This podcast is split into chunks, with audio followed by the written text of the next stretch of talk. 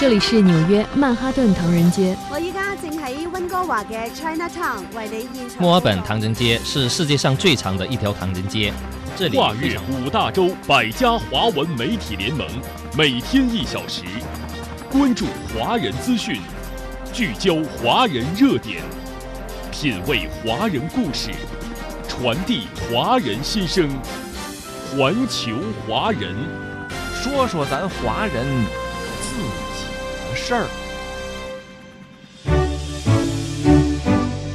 您好，听众朋友，欢迎您收听《环球华人》节目，我是主持人张毅。本期节目您将收听到以下内容：追踪土耳其强震最新消息，中国救援队持续加紧搜救行动。国家国际发展合作署负责人表示，将向叙利亚提供三千万人民币紧急人道主义援助。前方记者带来详细报道。中国科幻电影《流浪地球二》近期在北美、澳新等地院线热映，票房和口碑表现突出。影片中展现的应对全球危机时中国秉持的人类命运共同体理念和行动，受到海外观众积极评价。节目中，我们还将关注一组中国经济热点。下半时段为您带来华人故事。好，听众朋友，欢迎您持续收听本期《环球华人》节目。关注你身边的话题，这里是环球华人头条关注。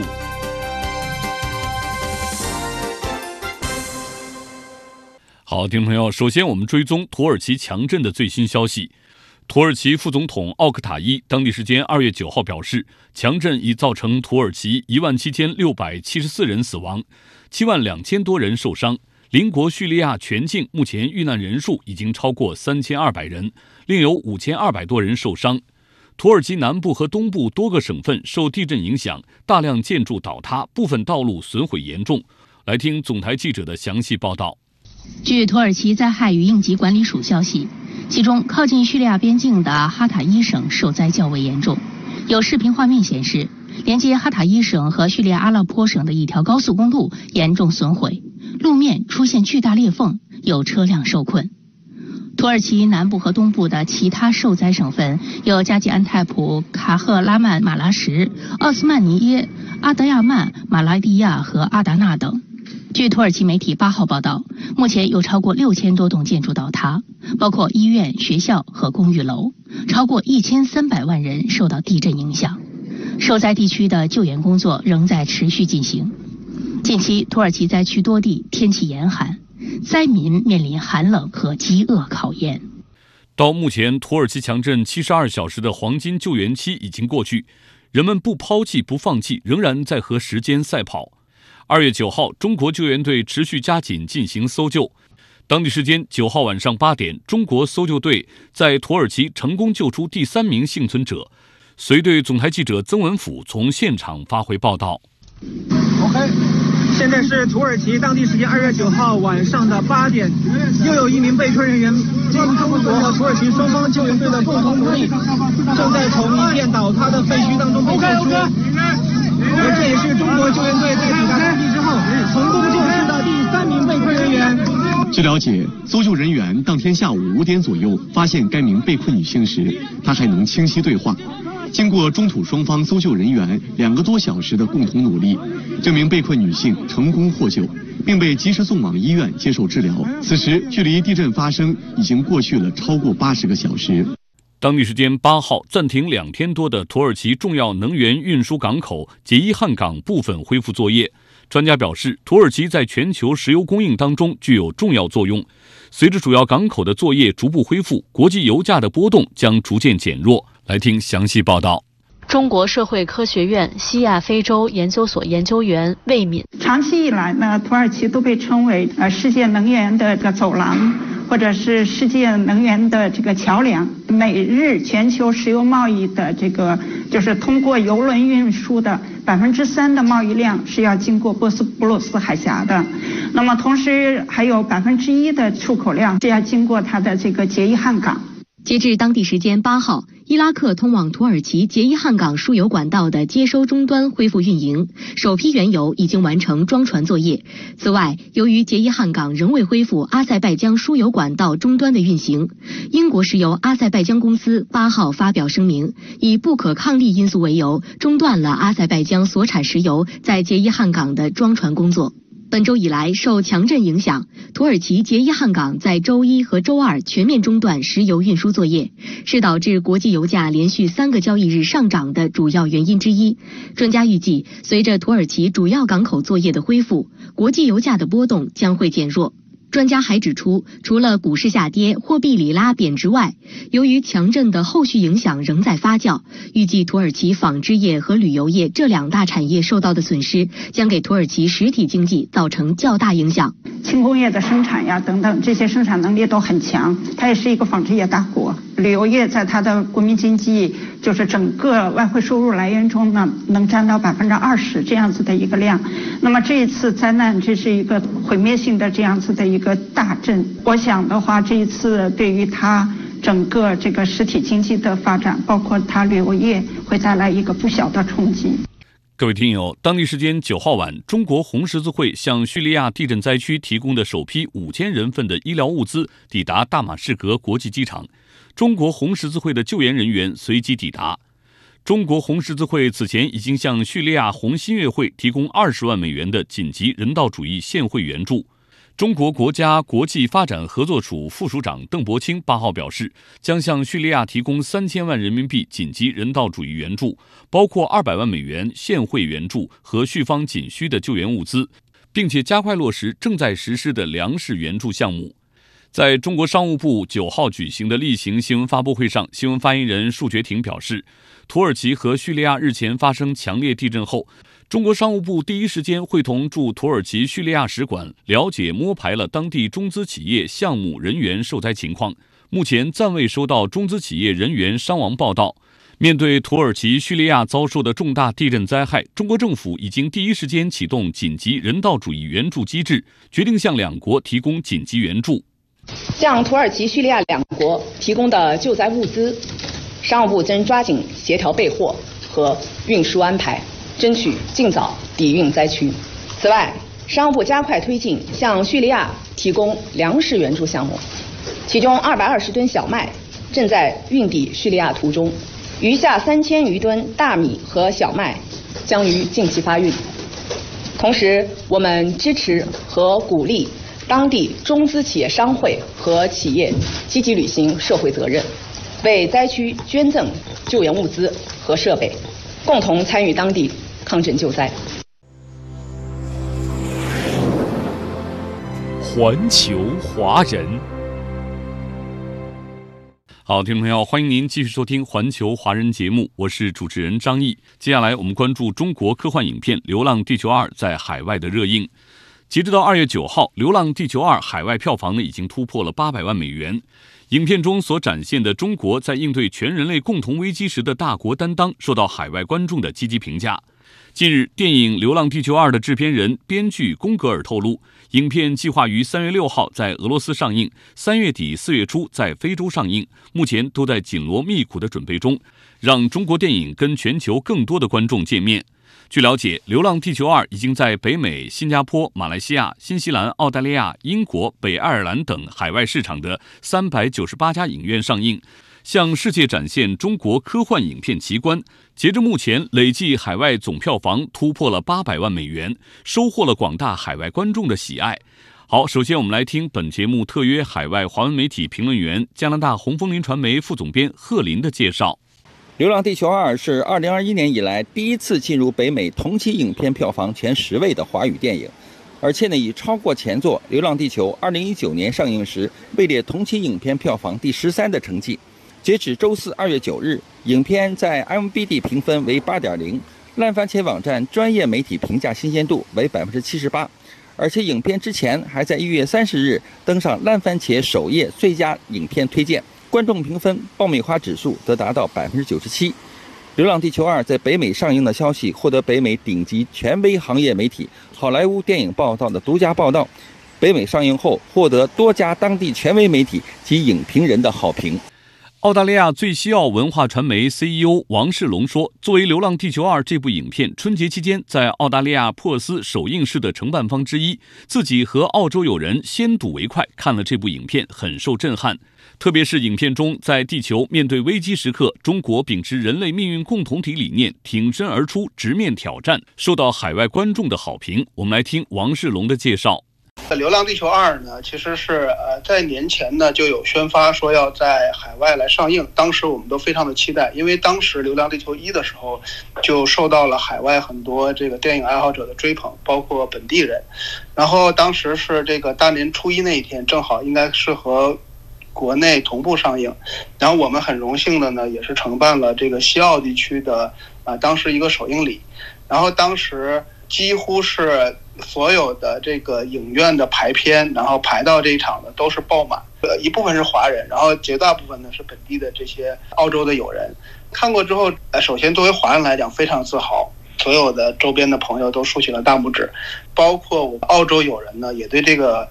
电影的评价非常高。首先，他们震惊于这个电影本身的制作水平和特效，很多人认为达到甚至超过了好莱坞的水平，这是澳洲很多观影的人的感觉。另外呢，对于这个整个电影的这个世界观来讲，大家是震惊于对于人类面临共同危机时，对中国展现这种大国担当呢是深表认同。当面临危机的时候呢，中国并没有说受限于一个呃民族主义，或者是仅仅去考虑本国，而是站在人类命运共同体的角度，呼吁并且采取了有力的行动。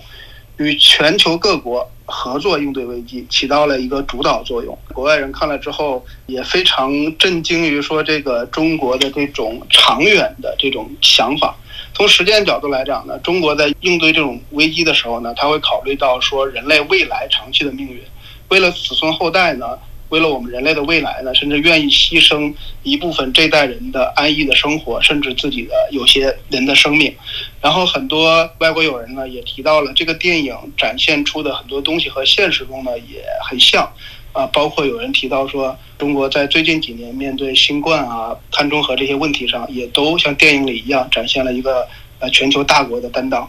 新西兰国家歌剧院知名的华人青年歌唱家李芬女士，也是在当地首映时就观看了这部影片。她说：“我呢，其实非常有幸，前两天呢和全家一起看了《流浪地球二》在新西兰奥克兰的上映。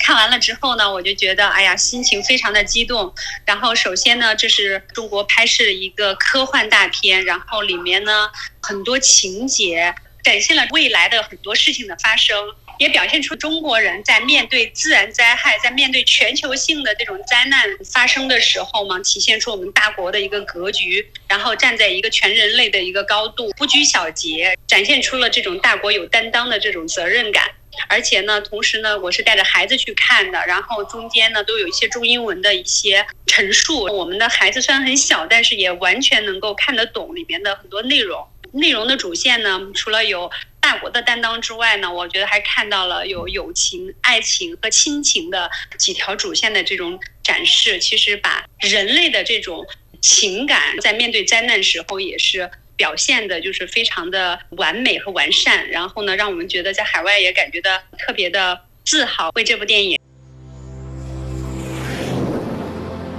环球华人。好，听众朋友，欢迎您继续收听《环球华人》节目。接下来，我们来关注中国经济热点话题。二零二三年，中国经济开门红，人民币对美元中间价强势开局，单月累计升值百分之二点九三。来听总台记者蒋勇的详细报道。二零二三年以来，人民币对美元汇率延续自二零二二年十一月以来的升值趋势。一月单月，人民币对美元即期汇率累计升值约百分之二点八。人民币对美元中间价累计升值百分之二点九三，这也是人民币对美元汇率连续第三个月月度升值。截至二月九号，人民币对美元中间价报六点七九零五，比二零二二年底调升一千七百四十一点。招联首席研究员董希淼说：“疫情防控措施优化和稳增长措施加快落实，中国经济整体性转好是支撑人民币汇率的主要因素。”中国经济基本面加快修复，而通货膨胀较为温和，为人民币对美元汇率逐步回升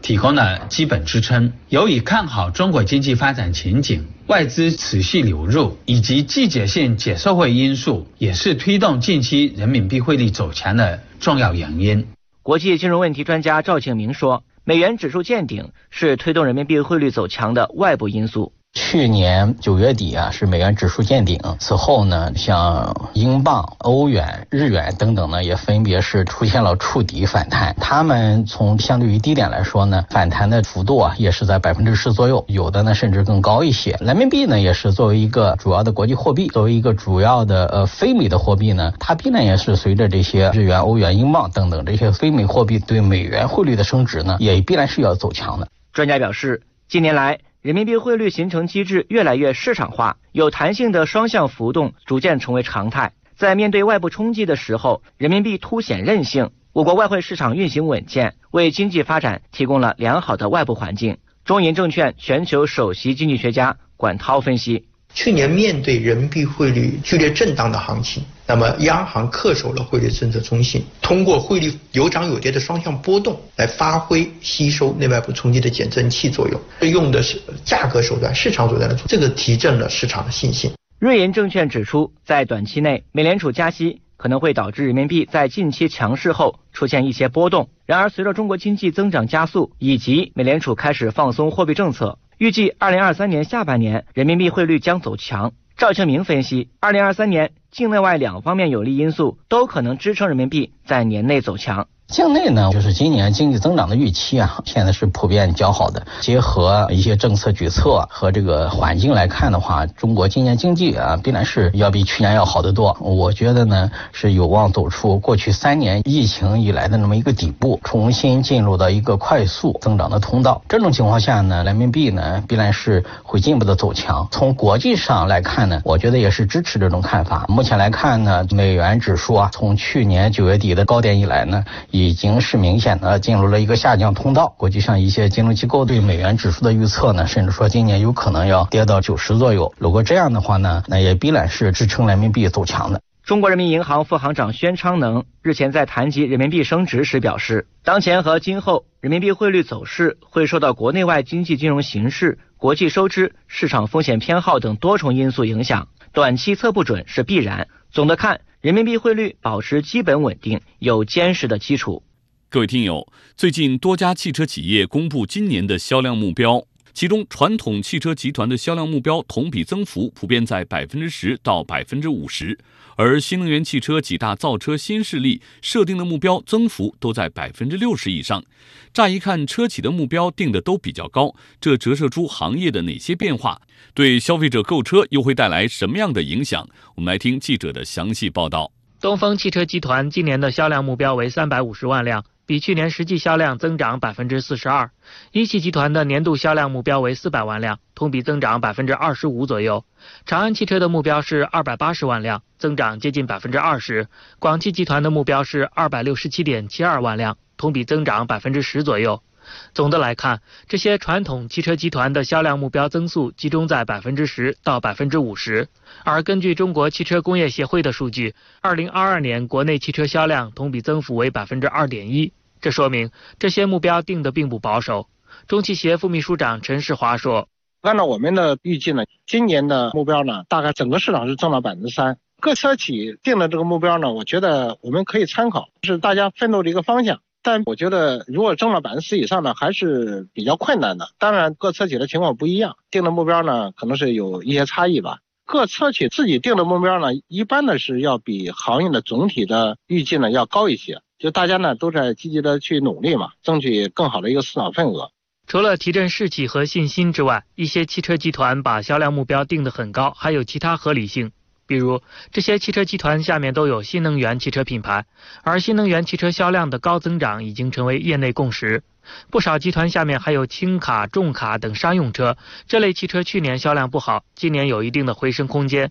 乘用车市场信息联席会秘书长崔东树说：“抛开这些因素，如果销量目标还是有些脱离实际，车企年内还会调整目标。”后面的话可能就要调年度目标，所以年度目标实际上在年中年末至少应该有两次调整的机会。年初目标定的宏伟一些，到半年度时调低一些，到十月份时再调低一些，基本也就现实了。新能源汽车企业的年度销量目标任务定得更高。按照单个品牌计算，比亚迪去年的销量超过一百八十六万辆，在国内排名第一。有报道说，比亚迪今年要尝试冲击四百万辆的目标，也就是说，销量要翻一倍还多。几大造车新势力中，蔚来、小鹏、理想的销量目标增速都超过了百分之六十。以蔚来为例，董事长兼 CEO 李斌、总裁秦力红不久前都表示，今年的销量要超过雷克萨斯。李斌说。我至少可以说啊，我们全年的销量离宝马、奔驰、奥迪的油车的销量肯定还是会有距离的，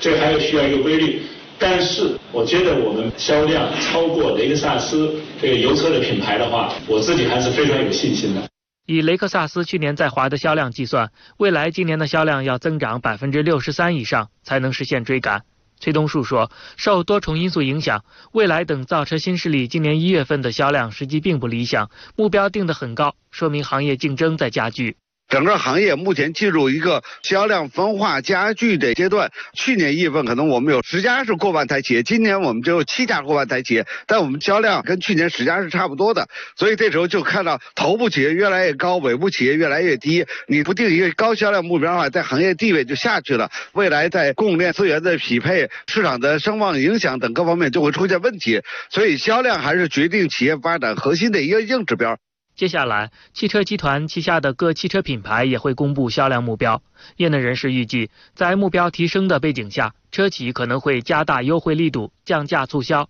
这对消费者是一大利好。春节假期刚过，中国国内不少铜箔生产企业的生产线已经是一片繁忙，新一年的订单呢正在源源不断的涌来。我们来听总台记者的调查报道。这里呢是江西南昌的一家铜箔生产企业的物流运输处，身后啊已经有好几辆大型货车一字排列在这边，等待着装货上车。开店后呢，这边一天最多可以完成两百三十多吨的铜箔发货量。江西某铜箔科技股份有限公司副总经理卢鑫，我们锂电铜箔主要用于动力电池，还有储能、新能源汽车。根据功能不同，大概每辆车的用铜量在四十到六十公斤左右，是传统燃油车的四倍。开年以来，我们所有的销售员已经全部奔赴全国各地抢订单、开发客户。记者来到了这家铜业公司的生产车间，生产线上同样一片繁忙。负责人告诉记者，铜箔产品越薄，技术难度也越大。比如锂电用铜箔的厚度，直接会影响到动力电池综合性能。江西某铜箔科技股份有限公司副总经理黄方恩，从六微米到四微米，我们的那个锂电池的能量密度提高大约百分之四。我们产量这一块跟去年同期是有一个比较大的增幅的。我们目前二月、三月的订单基本上也是满的。当前国内风电、光伏基地的建设，直接带动了锂电储能的需求。作为锂电池原材料的铜箔需求强劲，产品供不应求。当前国内主流铜箔生产企业均在加码扩产。江西某铜箔科技股份有限公司副总经理卢鑫。这边紧锣密鼓的施工是我们四期两万吨，预计今年年底就能投产。这个主要是用来做国内电子电路的高端铜箔，来做进口替代。负责人还告诉记者，除了新能源产业的用铜需求在不断扩大，电力、建筑、家电等传统用铜需求也比以往有所增长。青海某矿业股份有限公司董事长梁彦波。传统需求包括基建、房地产行业，在稳增长政策的支撑下，会有明显改善。国内经济企稳回升，将带动对铜杆、铜箔等下游行业的需求增长。这里呢是青海西宁的一家铜冶炼企业，我身后这些金灿灿的呢就是铜水，温度呀高达一千多度。这些铜水呢，经过铜精矿熔炼而成，到这一步呢，含铜量已经达到了百分之九十九点二。这些铜水呢，进入到专门的模具里面，就浇铸成为了铜阳极板，接着经过水冷却后，就变成了铜板。青海某铜业公司冶炼车间主任张礼勤，我们从去年的这个四百三十吨阳极铜，提升到现在已经是这个五百吨阳极铜。我们的设备的运转率从原来的百分之八十五，已经提升到百分之九十三。生产出来的阳极铜将被送往车间进行进一步的加工提纯，最终生产出含铜量为百分之九十九点九九三五以上的阴极铜。在这家企业的电解车间，负责人告诉记者，现在的工厂阴极铜产能已经由原来的年产十万吨提升至年产十五万吨，并且他们也在不断通过技术改造来提高生产效率、提高产能，以满足下游需求。好，听众朋友，您收听的是环球华人节目，稍后欢迎您继续关注我们的节目。环球华人。